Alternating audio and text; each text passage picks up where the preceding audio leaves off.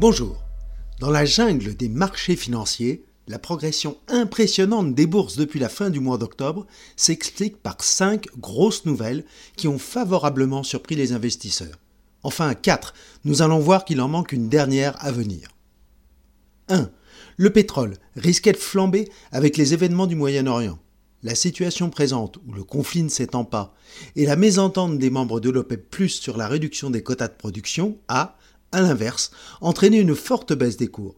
Le baril de Brent, qui dépassait 97 dollars fin septembre, est descendu à 75 dollars. Depuis le début de l'année, le pétrole est en recul de 8%. Avec les autres matières premières, ce facteur influera positivement sur les prochains indices d'inflation. 2. L'inflation justement poursuit sa stabilisation vers 3%, voire sa décrue, puisque l'indice estimé par Eurostat pour novembre tombe à 2,4%. L'objectif des 2% souhaités par la Fed et la BCE devient atteignable. Déjà, des membres de ces institutions comme Mme Schnabel pour la BCE pourtant réputé en faveur de politiques monétaires restrictives, évoque la future baisse des taux directeurs. 3. Monsieur Oudéa, le gouverneur de la Banque du Japon, parle pour sa part d'une future hausse des taux directeurs qui repasserait en territoire positif, probablement à plus 0,50.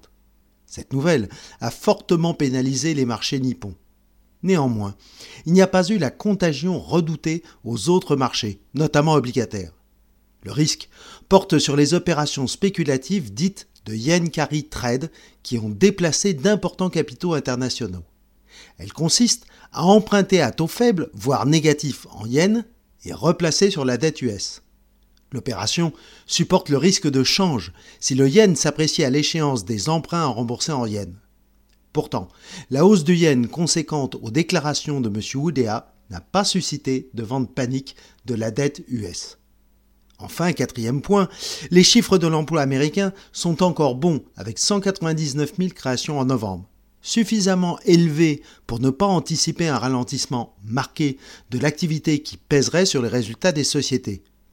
Cela a d'ailleurs ralenti la chute conséquente des taux longs US avec un taux à 10 ans à 4,25% en fin de semaine dernière.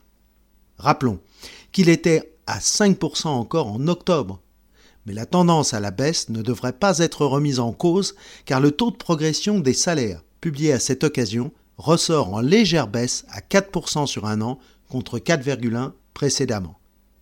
Quatre bonnes nouvelles donc, en attendant certainement peut-être la cinquième qui sera déterminante pour la prochaine réunion de la Fed, l'inflation américaine à venir le 12 septembre. Un beau safari en novembre, mieux qu'un rallye, et bien parti pour décembre. À la semaine prochaine.